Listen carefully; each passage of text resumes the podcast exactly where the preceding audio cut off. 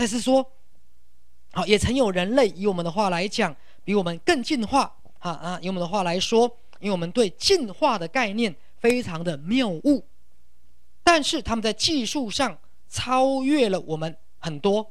好，如果啊，那是我们评断的准神。那意思是说，赛斯讲过，曾经有三个人类的高度发展的文明，在科技上比我们进步多了。好，但是各位仔细听哦，人类如果在科技上一直进步，可是意识上不开悟，人类最后就会把自己毁灭掉。有听懂吗？哎，所以赛斯一直在讲，人类已经到了这个关卡了。好，我举几个大家最切身的例子。好，今今天是十一月二十三号。好，各位，好，今天晚上回去你们可能不用开冷气的啦。可是昨天前天还在开冷气，有没有？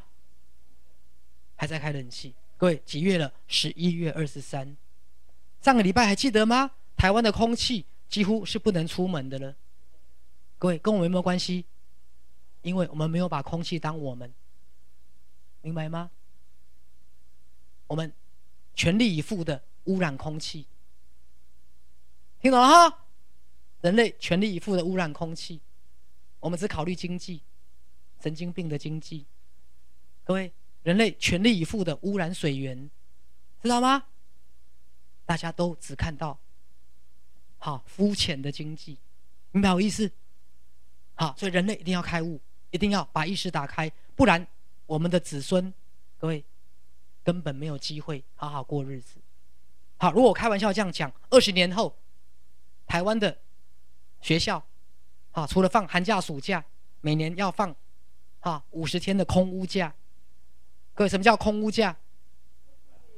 每年五十天不用上学，因为空气污染严重。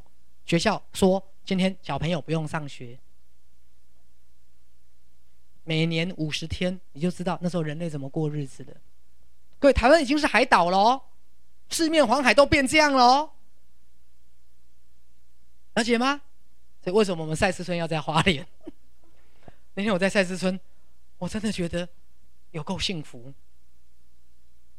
光那个空气，我就觉得，唉，我以前跟大家讲要装保特瓶来卖嘛，